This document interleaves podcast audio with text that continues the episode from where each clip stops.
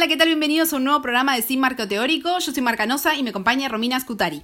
Hola, ¿qué tal? ¿Cómo están todos? ¿Cómo están todas? En el episodio de hoy, episodio número 6, vamos a hablar de un tema que a Cani y a mí nos representa mucho. Y lo titulamos de una manera bastante suave para que comience así tranquilo. Hoy vamos a hablar de emprendedoras del ano. Están sorprendidos. Deben estar diciendo, me equivoqué. No, igual cuando entraron al podcast ya habían visto el nombre del episodio, así que háganse cargo. Sí, ya sabían, es verdad. Digamos todo. ¿Por qué vamos a hacer referencia a este tema en particular? Primero porque es algo que nosotros hemos vivido, nosotras hemos vivido, entonces eh, podemos hablar con propiedad de ser una de las peores o dos de las peores emprendedoras del mundo. No sé si del mundo, pero de la República Argentina seguramente sí. sí. Argentina, sos nuestra. ¿Por qué vamos a hablar de este tema en este episodio? Bueno, porque con esto de la pandemia han proliferado una cantidad de emprendedores y emprendedoras que descubrieron que no podían depender de otra persona, comercios, empresas y demás que frente a la crisis desaparecieron y se animaron, se largaron al emprendedurismo. Eh, pero tiene sus desafíos y tiene eh, sus sus detalles, sus cositas. Sus cosas malas, digamos todo. A ver, en la vida del emprendedor no es todo color de rosas. Una frase que no dijo nadie. Nunca. No, pero posta, en líneas generales hay más cosas de mierda, perdón, que cosas buenas. O sea, es genial poder hacer el emprendimiento que tenés ganas de hacer y llevar adelante tus sueños y la vida, pero también hay mucho escollo en el camino, muy difícil es ser emprendedor por lo menos acá en Argentina, o por lo menos para mí, que soy una emprendedora del ano, capaz hay otra gente que le resulta más fácil. Yo voy a contar, y Ruki también, desde nuestra experiencia, nosotras somos socias, podemos decirlo. Podemos Me siento como importante. Nosotras somos socias en otro, en otra hacemos otras cosas, además de ser amigas y hacer este podcast, que es que tenemos un emprendimiento de accesorios. Exactamente. Accesorios de moda. Sí, que tiene muchos años en el mercado. Bueno, Rookie, contá la historia, porque yo al principio no era parte de este emprendimiento, después me sumé como una revista. Pero Rookie, contá. contá cuando yo ya había llegado, cuando yo ya había llegado al éxito, eh, me colgué de tus tetas. Se colgó de mis tetas. Eh, la historia más o menos la voy a hacer muy sintética. Corría el año 2009, mm, yo trabajaba en un emprendimiento familiar, eh, mi padre se jubila, entonces yo decido ahí que, bueno, yo sigo mi rumbo. El tema es que no había No decidiste nada, te quedaste en culo. Claro. El tema es que yo no había pensado antes cuál iba a ser el rumbo. Entonces estaba ahí, a la deriva.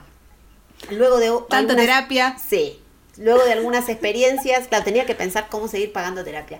Y luego de varias experiencias, eh, una amiga eh, me dice, bueno, mira, eh, yo te enseño a hacer esto, que tiene que ver con hacer accesorios. Era un mercado que estaba como floreciendo y, parecía que se quedaba, de hecho se quedó.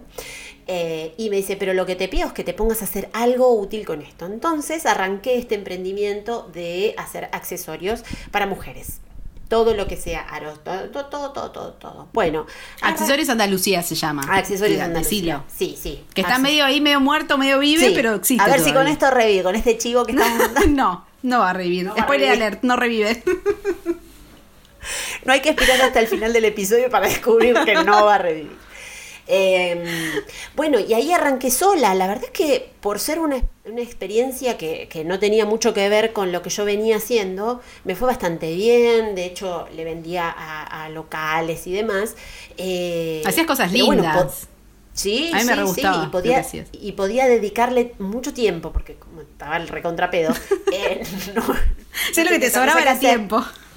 Claro, me acuerdo que todavía vivía con mis padres, me había hecho toda una mesa de trabajo y yo me levantaba a la mañana, preparaba el mate y armaba accesorios, los pensaba.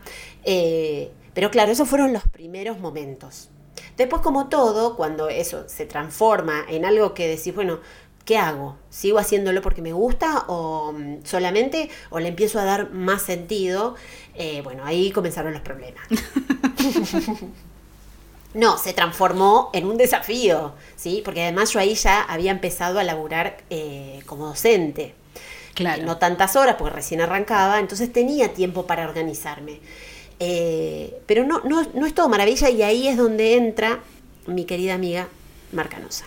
Claro, yo a mí me encantaba lo que hacía Rookie de los accesorios, yo no, no era parte de, de Andalucía ni de casualidad, pero yo veía que Rookie como que hacía accesorios re lindos, pero después como se quedaba en eso, en que los accesorios eran lindos, creo que los subías a un blog, si mal no recuerdo al principio, mirá qué viejo que es todo. Puede ser. Un blog, siento que hay un blog, pero no, estoy, no está chequeado.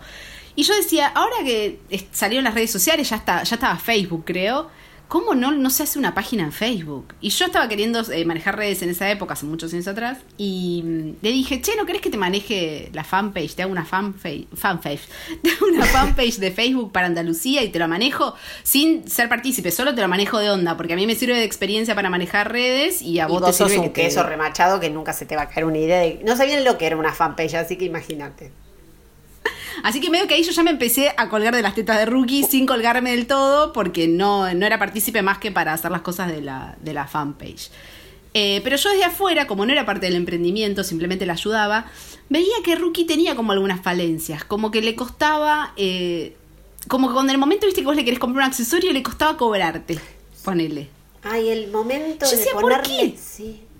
Pero yo lo veía desde afuera y decía, si ella hace un accesorio que le lleva un montón de tiempo, me lo quiere, me lo cobra este precio y yo decido pagar ese precio porque estamos todos de acuerdo en que es lo que vale y te lo pago y está re bien que te pague. Pero ella siempre te lo quiere regalar. No, pero a vos te lo regalo porque me manejas la fanpage y a tu mamá se lo regalo porque es tu mamá. Y era como que si era por ella no le cobraba a nadie nada, nunca, un fracaso. A mí, claro, a mí me daba gusto hacer cosas que a la gente le gustaran Igual yo mucho que tampoco me la creía tanto, como que decía, me, lo dice por compromiso que le gusta, en realidad no le gusta tanto. Y además, claro, después, eh, yo no, me acuerdo la cantidad de veces que me pasó esto, es decir, llévalo, he dicho, mira, llévalo, usalo y después si te copa, eh, en algún momento me... Señora, cóbreselo, cóbreselo. Un desastre, un desastre. Y después te arrastré un poco a eso. Claro. Porque vos eh, le diste un punch eh, a las redes que, funcionaba y muy bien y además, eh, nada, era re lindo todo lo que, lo que generaba. Pero eh, en ese momento yo me acuerdo que andabas también en una situación media crítica laboral, entonces ahí... Sí, el episodio pasado lo conté, así que vayan al episodio anterior, escuchen la crisis que tuve y van a entender por qué en ese momento fue que Rookie me dijo, che, vení, sumate a Andalucía, haces accesorios conmigo y te llevas un billetín que te va a venir bien. Y yo dije, dale. Y ahí me sumé y fui su socia, su socia en el emprendimiento. Sí, claro, lo que no, no contábamos era que las dos éramos dos personas que nos costaba muchísimo ponerle valor a nuestro trabajo. Y ese es el primer eh, desafío del emprendedor. Sí. Si vos estás pensando, amigo o amiga, estás pensando en ser emprendedor, querés hacer lo que sea y eh, no te animas a ponerle precio a lo que haces, bueno. Ya arrancaste mal. No arranques. Estás cagado. claro. Claro. Sí, es ¿Procesás todo eso? Claro, procesá todo eso y después arrancá. Porque es lo primero que tenés que saber. Sí, y te lo digo yo que cuando estuve del otro lado, o sea, cuando no era parte del emprendimiento, decía, ¿cómo no le va a cobrar? Y cuando yo fui parte del emprendimiento y tenía que ir a cobrarle a la gente el accesorio que yo había hecho, me pasaba lo mismo que a Rookie. Decía, no, pero ¿cómo le voy a cobrar? La gente a veces me tiene que perseguir para que le quiera vender un accesorio. O sea, todo mal hago, porque yo sé que está mal, porque cuando yo trabajo para otras marcas me doy cuenta que uno tiene que hacerle la, experiencia del usuario fácil y hacérsela fácil y que pueda pagarte y darle el accesorio y todo, pero cuando yo lo tengo que hacer desde como owner, como dueña, digamos, me cuesta un huevo hacerlo. No puedo. Así que es clave. Viste, es así. Eh, a mí me ha pasado, yo laburo en lugares donde me pasa un montón que la gente me dice, ay, qué lindo eso, ¿de dónde es? Los hago yo, hago accesorios con una amiga. Y me dice, ay, por favor, trae. Y he tenido gente que me perseguía tres, cuatro veces por semana, llegando a Navidad, que en el momento sublime del emprendedor. Si no aprovechás en ese momento, no, no pasa nada. si no te salvas en Navidad, ya está. Está cagado. Claro, y yo decía, no me, no, me los olvidé, no, pero este, después te mando una foto. Ay, todo mal. Ahora que lo pienso, me, ¿por qué? ¿Por qué? Es lo que yo me pregunto. ¿Qué, ganas de querer fundirte? claro. Te fundís porque querés. De fundirse. Te fundí porque querés. Bueno, así que es clave que sepan ponerle valor al trabajo que hacen. Y el trabajo que hacen es trabajo que es, es, válido, digamos. Ustedes pierden un montón de tiempo, pierden, no, invierten un montón de tiempo en hacer un accesorio, velas de soja, que es el ejemplo que más le gusta a Rookie, o lo que sea que hagan, entonces sepan que está bien cobrar por eso que hacen. Es tiempo de ustedes que invierten en hacer algo y el producto que hacen está bueno y si la gente decide pagarlo es porque lo vale. Punto. Hay que cobrar lo que ustedes creen que hay que cobrar por lo que hacen. Y está bien que así sea. O sea, vos no vas a Coto, perdón señor Coto que el chivo, pero vos no vas al supermercado y le decís, ah, pero para mí esta atún no vale 200 pesos. Bueno, amiga, déjala ahí, no la compres, qué sé yo, no sé. Vas y la pagás porque crees que, o a veces no crees que lo que vale, a veces es lo que te cobran y lo tenés que pagar. claro. Ya está. Claro. Eh, sí, también hacer todo como un, un, análisis previo de chusmearle a otros que hagan lo mismo, cuánto están cobrando por esas cosas y no pensar, ay, qué chorro por algún motivo la persona que cobra eso cree que eso es lo que vale y evidentemente hay un público que se lo compra. Que lo paga, obvio. Y también son otros costos, no lo mismo un emprendedor eh, chiquito, que tiene un público chiquito y que, no sé, quizás en nuestro caso que somos de zona oeste originarias, nuestro público no es eh, adinerado de Palermo, entonces vos sabes que si cobras algo muy caro no te lo van a comprar porque no, no, no lo van a poder pagar. Entonces también tenés que conocer a tu público, es clave saber a quién le vas a vender y en base a eso también puedes poner el precio y también dependiendo un montón de los costos que tengas. Si tenés un local a la calle, obviamente tus valores van a ser más caros, pero si sos un emprendedor chiquito que trabaja en su casa y tiene un monotributo, seguramente vas a ser mucho más barato. Exacto. Entonces, primer eh, punto a tener en cuenta, dale valor a tu trabajo. Cobra por tu trabajo lo que vale. Segundo punto, a ver si estás de acuerdo conmigo, Cani, es que en lo que vas a emprender, eh, tiene que tener un plus, tiene que ser algo distinto de los demás. Sí, tiene que tener un diferencial. Exacto, exactamente. Cosa que nosotras no hicimos. en el segundo capítulo de Emprendedoras del Ano, ahora vamos por el tip de que eh, lo que hacíamos no era que se parecía a otras, pues nosotros yo no miraba perfiles de otras no, de otros emprendimientos y decía, ay, voy a hacer lo mismo. Sino que no, no copiábamos. Lo que había en el mercado para, para digamos, para comprar los materiales, íbamos, los comprábamos y hacíamos. Y eso... También hay que decir que fue la, dentro de las posibilidades que teníamos en ese ah, momento. Yo creo que si ahora tuviéramos que empezar a hacer un emprendimiento, haríamos algo distinto. ya sabes lo que haría, vos me lees la mente. Pero haríamos otra cosa, pero también si dentro de las posibilidades que ustedes tienen está tener un diferencial, algo que te diferencie mínimamente de la competencia, es mejor porque vas a hacer algo un poco más único que el resto. Sí. Lo único que sí hacíamos nosotras bien para mí era eso de que hacíamos accesorios únicos, no hacíamos a granel todos los accesorios que hacíamos había un accesorio de cada cosa y si te gustaba ese, era ese y si ya se había vendido te jodías. Había que hacer, buscar otro parecido. Claro, no te repetíamos, sí. Y eso es Eso estaba bien. Eso es verdad que, que funcionaba, funcionaba esto de hacer una cosa sola, pero sí, evidentemente después, con el, con el paso del tiempo y el tener que mantener el emprendimiento vivo, eh, cuando ya no te sentís muy desafiada por las cosas que, que tenés que hacer, es donde empezás a flaquear.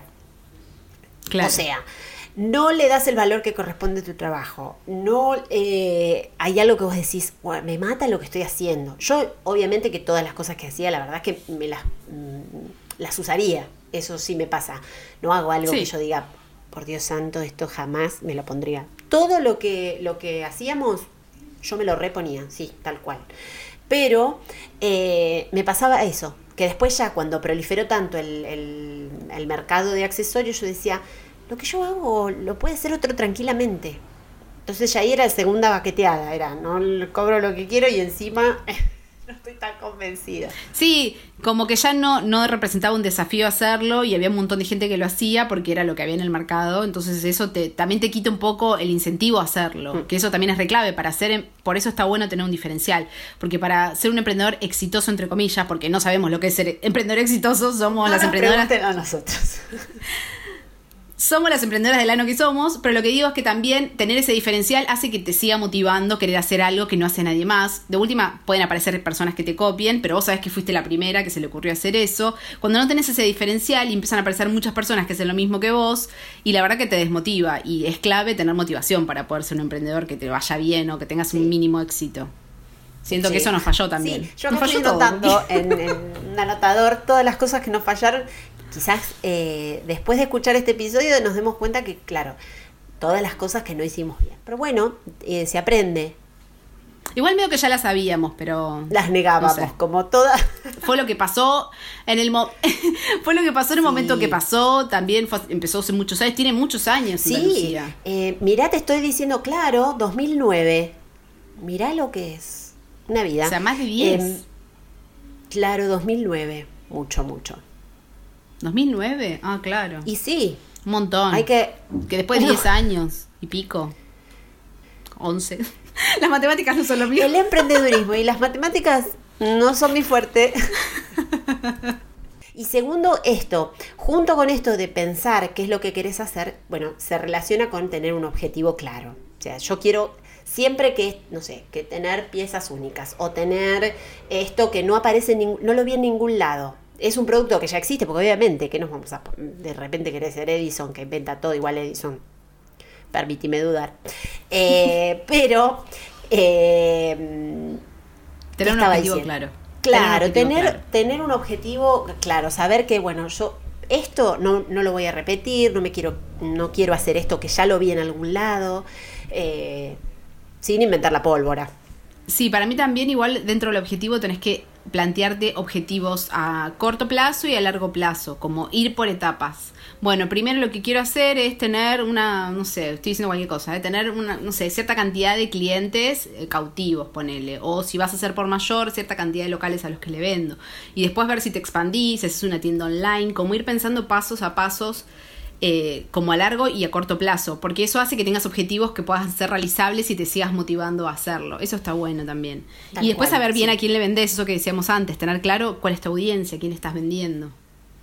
Sí, y ser, eh, no sé si la palabra, me sale ahora la palabra insistente. Eh, no, perseverante, ahí está.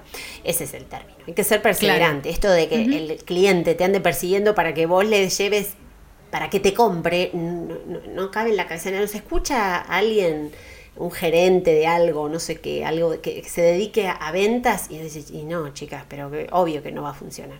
Entonces esto, la perseverancia, disciplina, perseverancia, porque no es, ay, qué bueno, laburo solito, no, tenés que ser mucho más eh, mm, eh, organizado cuando laburas. Sí, o también podés hacerlo como lo hacemos nosotras y saber que sos un emprendedor del ano y te vas a tacho, pero podés intentarlo, qué sé yo. Igual voy a hacer mi cita de cada episodio. por favor, voy a citar nuevamente a Yoda, que Yoda dice, hacelo o no lo hagas, no lo intentes. Y esto es clave, porque también es eso, es como, a ver, me parece re bien, yo soy estoy re a favor de eh, probar, intentar, si no sale, no sale, pero cuando sos emprendedor siento que tenés que tener como más claro esto, es como, lo voy a intentar hacer al 100%, si después no me sale, no me sale, pero intentás hacerlo al 100%, intentás, o sea, 100% como convencido de que lo querés hacer. Porque siento que con esa, esa media tinta, cuando te quedas medio ahí, que nos pasó a nosotras, siento que es cuando está el fracaso más cerca que el éxito. Porque es como, bueno, pero no tengo tiempo, pero bueno, me tengo que quedar hasta tarde. También igual es una realidad que con dos trabajos full time es muy difícil mantener un emprendimiento paralelo que requiere un montón de tiempo, horas mujer sentada haciendo. Entonces es más complicado. Pero creo que es clave esto de, si lo vas a intentar, bueno, intentarlo al 100 no lo intentes, como bueno, vamos viendo, porque ahí te va a pasar lo que nos pasa a nosotros, vas a ser un emprendedor del ano. Hashtag. Claro. Sí, empezar, eh, es verdad eso, empezar a flaquear o siempre como restarle valor. En algún punto a mí me gustaba mucho hacerlo, pero también esto como que le restaba, bueno, es algo que hago porque me gusta, nada, sacar la cabeza un poco y hacer un trabajo manual. No, era, era un tiempo real que yo usaba para, para hacer, para producir esas cosas. sí, aparte tenés que pensar. que merece. aparte es que pensar qué accesorio quieres hacer, tener los elementos para hacerlo, ir a comprar las cosas para. es un montón de tiempo que invertís en hacer eso.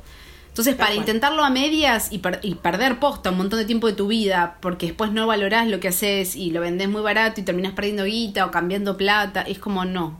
hacelo bien, intentá hacerlo bien, por lo menos intentá hacerlo bien, si no, ni lo hagas todo eso que dijiste es lo que nos pasó. Perdimos guita, cambiamos plata. pero bueno, fue muy divertido igual. Ay, pero la experiencia, un sueño. No, y, para el próximo emprendimiento, ¿cuánto aprendimos? Un montón. claro. Esto no termina nunca, Ruque, conmigo. Vas a ser, te vas a arrastrar por todos los formatos del mundo. de, crisis en crisis. En alguna la tenemos que pegar, loco, para. En alguna la vamos a pegar. Millonarias. Eh, por, por insistidora la vamos a terminar pegando. Yo, yo creo, creo que sí. Eh, lo que te iba a decir es, y en todo caso puede ser que sea algo que te guste mucho hacer, pero que no quieras trasladarlo a, un, a, que sea un emprendimiento. No sé, te puede gustar mucho, qué sé yo, eh, hacer zapatos. Bueno, y quiero aprender a hacer zapatos porque me quiero hacer un zapato para mí. Bueno, pero eso es un No hobby, no es un emprendimiento. la- Claro, es otro, es en otro episodio eso. Es otro episodio. No, lo que digo es que te puede gustar hacer accesorios porque te querés hacer accesorios para vos y los que venden en el mercado no te terminan de gustar, te compras la boludez, te haces los accesorios vos, pero es algo que haces para vos, es un hobby, no es un emprendimiento. Claro, no armes un despelote pensando que va a ser un emprendimiento cuando en realidad lo que estás queriendo hacer es un hobby, Mabel. Ahí está. sí, ya Claro, eso. Bien. Eso mismo digo.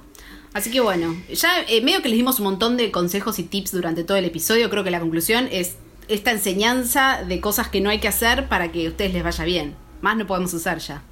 Claro, nosotros ya probamos todo lo que podía funcionar mal, ya lo hicimos nosotros. Ahora ustedes hagan algo, vamos, de acá para arriba, de acá a la terraza. Claro. El Sí. cielo es el límite. Ay, mandaste otra cita. Dos citas en un episodio. Pero esta cita, no sé, es de algún gil de las redes, no de nadie, ¿o sí? Eh, Ahora no red de alguien re importante, tipo Frida Sí, Kahlo. mejor. De Roosevelt era. La recagaba. Bueno, eh, llegamos al fin. Si nos quieren escribir a nuestro mail, pueden escribirnos a sinmarcoteórico.com o nos encuentran en Instagram como arroba sinmarcoteórico o en nuestras redes personales. Yo soy Marcanosa, Rookie es la vieja podcaster. Eh, Exacto. hasta la próxima. Exactamente. Hasta la próxima, Adiós. amiguitos y amiguitas.